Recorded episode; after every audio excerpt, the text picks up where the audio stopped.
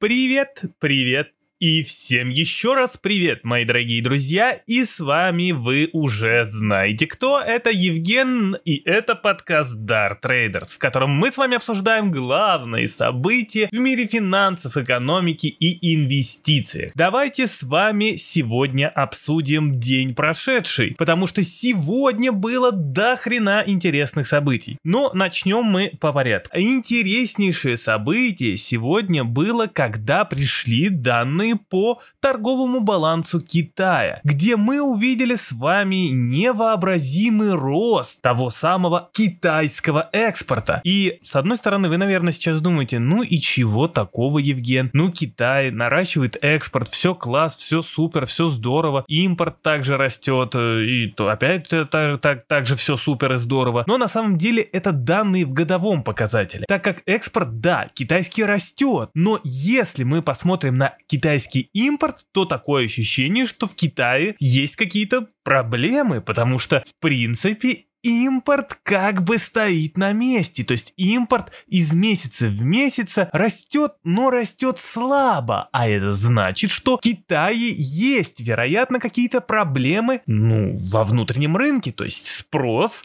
именно внутри самого Китая довольно-таки низкий. Кстати, если вы слышите звуки, напоминающие, что где-то что-то кого-то лижет или чего-то лижет, э, да, я записываю этот подкаст, и собака зачем-то решила вылизывать мне руку. Ну да ладно, ничего страшного, пусть вылизывает, главное, чтобы подкаст от этого хуже не становился. Так вот, а возвращаемся опять к китайскому импорту. Китайский импорт, он как бы довольно-таки находится на низком месте, на низком уровне. И учитывая то, что в последнее время цены внутри страны, именно цены э, розничных продаж в Китае тоже как бы росли не, не такими сильными темпами, это говорит о том, что в принципе китайская экономика пока показывает какую-то странную динамику, учитывая то, что вроде бы как бы экономика растет, но внутренний спрос остается до сих пор сдержанным. И это на самом деле начинает пугать. А не грядет ли это что-то страшное? А, значит, Значит, недавно, кстати, да, Китай снизил норму обеспечения резервов. То есть э, Китай, можно так сказать, впервые с 2020 года, с кризисного года, обратно ввел эту функцию, то есть снижение норм э, по резервам. А это значит то, что Китай начинает постепенно, пытается, по крайней мере, постепенно э, как-то возможно стимулировать экономику. Но тут тоже все не так однозначно, потому что, в принципе, Китай, как бы, Китай первым, как вы знаете, начал ужесточать денежно-кредитную политику. А учитывая то, что сейчас в Китае, э, вероятно, э, по данным аналитикам, есть некое замедление роста экономики, то именно сейчас снижение ликвидности может помочь экономике восстанавливаться. Кроме того, снижение обеспечения по резервам может также помочь Китаю тем, что э, в принципе Китай, китайское правительство, э, в целом Китай э, на долговой рынок не так э, хорошо, как мог бы, потому что в принципе Китай пока выполнил только 30% норму от э, всей нормы по выходу на долговой рынок. И возможно как раз таки обеспечение, снижение обеспечения по резервам поможет Китаю наконец-таки ну, увеличить вот эти вот темпы выхода на долговой рынок учитывая то, что мы видим снижение, есть некая, э, некий ступор в импорте, есть э, про, много прогнозов того, что все-таки Китай как бы э, немного тормозит в, в, в росте экономики, э, то э, возможно снижение обеспечения, там, то есть опять выход на долговой рынок, могут помочь как-то Китаю все-таки немного приободриться и а, идти с гордо поднятой головой вверх, восстанавливать экономику. Но здесь забавный факт вот в чем. В принципе, снижение обеспечения по резервам можно было бы прикрутить к тому, что ура, рынок собирается наводняться ликвидностью, и это, возможно, хорошо для рисковых активов, но нет.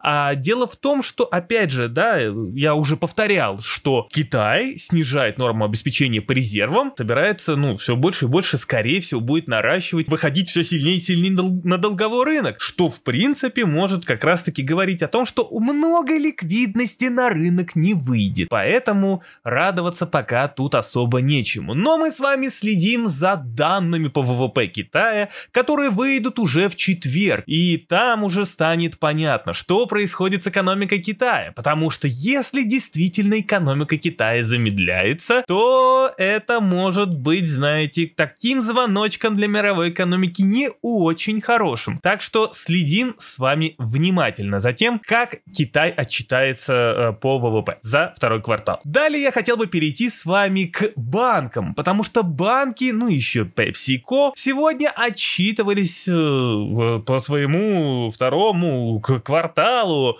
потому как они закончили этот второй квартал, и как вы прекрасно знаете из моего телеграм-канала, что в Пи сегодня отчетность была просто великолепная, что у JP Morgan, что у Goldman Sachs, что у PepsiCo. Но, естественно, я хотел бы отметить то, что Goldman Sachs сегодня показали просто какую-то невероятную финансовую отчетность. Ну, там просто какие-то космические, как, какие-то просто космические цифры. Произошел рост э, выручки, рост прибыли и, ну, просто космос. Просто космос. Goldman Sachs красавцы, Goldman Sachs молодцы. И дело в том, то, что также они еще объявили о том, что они увеличат квартальные дивиденды э, уже начиная с третьего квартала на 60% до, дв- до 2 долларов, друзья. До 2 долларов. Просто какой-то э, аттракцион щедрости от Goldman Sachs. Поэтому, в общем, э, смотрим внимательно, но я сделаю более подробный обзор на всю ту отчетность, которая есть, на всю ту отчетность, которая будет. Но я хотел бы вас предупредить о следующем. И вот как раз-таки переходить к важной теме. То, что сейчас э, компании будут отчитываться, это, конечно, все здорово, классно, прекрасно. И более того, это, это, это все будет, знаете ли, ну, как бы вся отчетность, которая будет, она будет великолепной. И, возможно, индекс S&P 500, индекс NASDAQ, все будет расти очень-очень сильно за счет того, что все-таки у нас будет прям космически расти э, данные по компаниям. Особенно за счет эффекта базы все будут сравнивать с прошлым тем самым вторым кварталом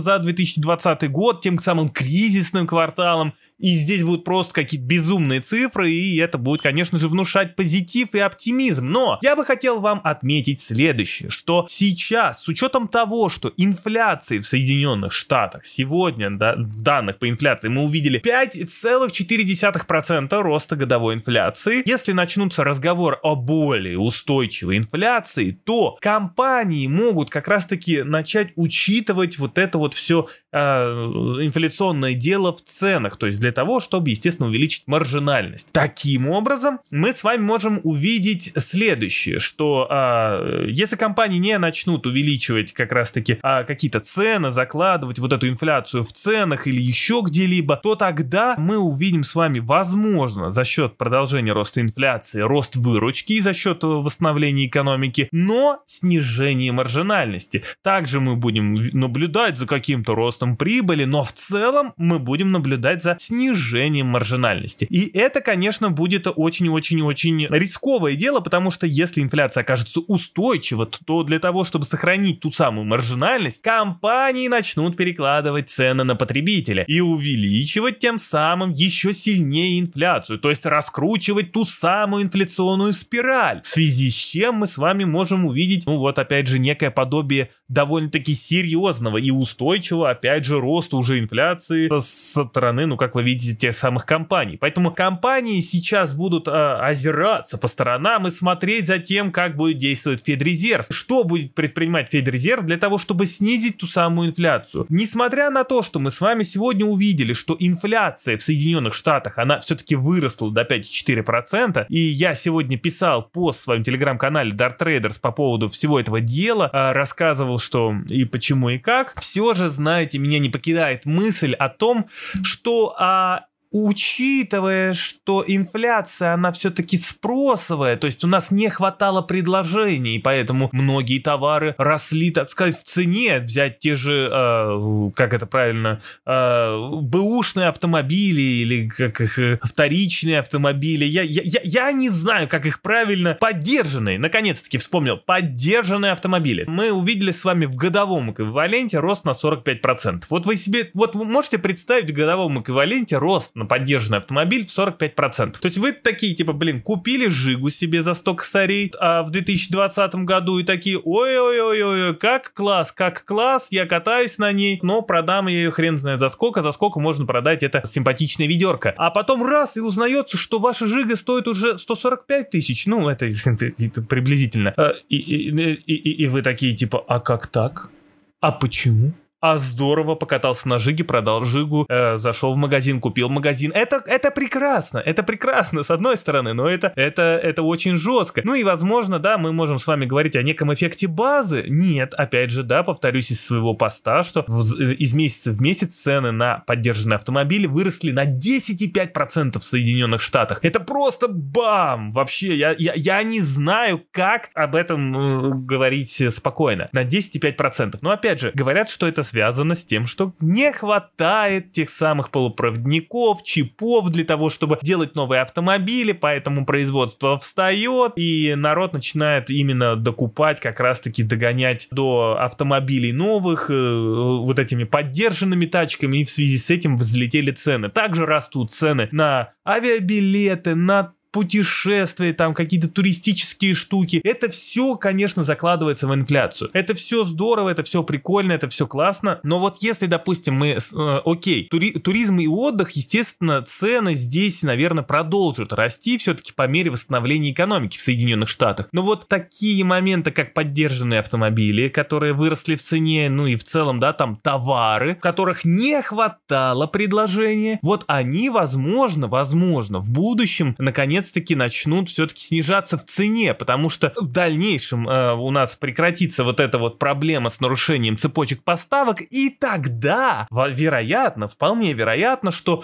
все-таки цены начнут постепенно ползти вниз. То есть сейчас, э, смотрите, очень такой важный момент, для ФРС особенно. То есть э, ФРС э, сейчас важно решить, либо они борются с инфляцией, либо они наблюдают. Если они борются с инфляцией, то они рискуют обвалить рынки и, и вообще, то, то есть увеличить там доллар, и это может вообще навредить восстановлению и росту в целом. Либо они могут продолжить наблюдать за ростом инфляции, а, утверждая, что инфляция все-таки временная и все потом снизится и все будет хорошо, тогда они могут очень сильно рисковать тем, что а, инфляция вдруг не будет все-таки временная. И лишний месяц промедления, лишний день промедления может привести к тому, что инфляция все-таки станет устойчивой. И тогда Федрезерву придется не сладко, так как бороться придется уже с устойчивой инфляцией на фоне той самой высокой безработицы. Я, кстати, пришел к такому выводу. Смотрите, очень интересная история. Сейчас как бы высокая инфляция и высокая безработица. Безработица 5,9, инфляция 5,4 в Соединенных Штатах. Может быть, тогда стоит отменить вот эти вот пособия по безработице, которые выплачиваются, э, ну вот, вот эти пандемийные. Может быть, э, стоит отменить их не в сентябре, а уже в августе или там может быть даже через пару недель. Тогда мы увидим с вами всплеск на рынке, на рынке труда, то есть, э, вероятно, раб работники, сотрудники побегут как, как на работы,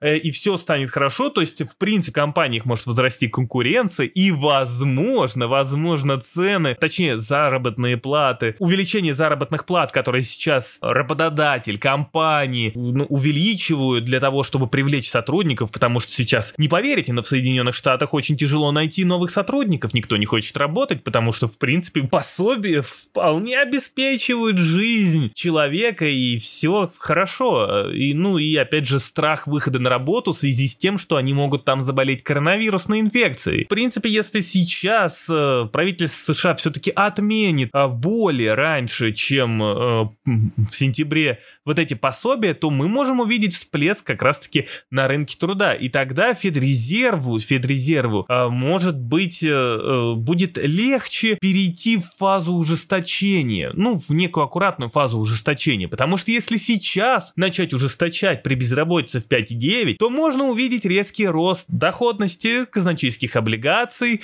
в связи с чем начнет, точнее, или не в связи с чем, а как взаимозаменяющие факторы, или как это правильно опять же сказать, в общем, начнет расти доллар. И а, снижаться как раз-таки фондовые рынки, в целом инвестиции начнут снижаться, потому что люди будут уходить в кэш, люди будут держать кэш для того, чтобы э, защитить как-то себя. Более того, ужесточение монетарной политики может привести к тому, что с развивающихся рынков деньги будут утекать в развитые рынки, и это навредит тем самым развивающимся рынкам и навредит развитым рынкам. Так что вариаций масса, что сейчас можно делать. Но самое главное сейчас нам, обычным инвесторам, понять, а что будет делать Федеральная резервная система? Чем она будет заниматься? Как она будет дальше себя вести? Будет ли, как я уже ранее говорил, она действовать для того, чтобы погасить эту инфляцию? Или же она будет наблюдать, убеждая нас, что все-таки инфляция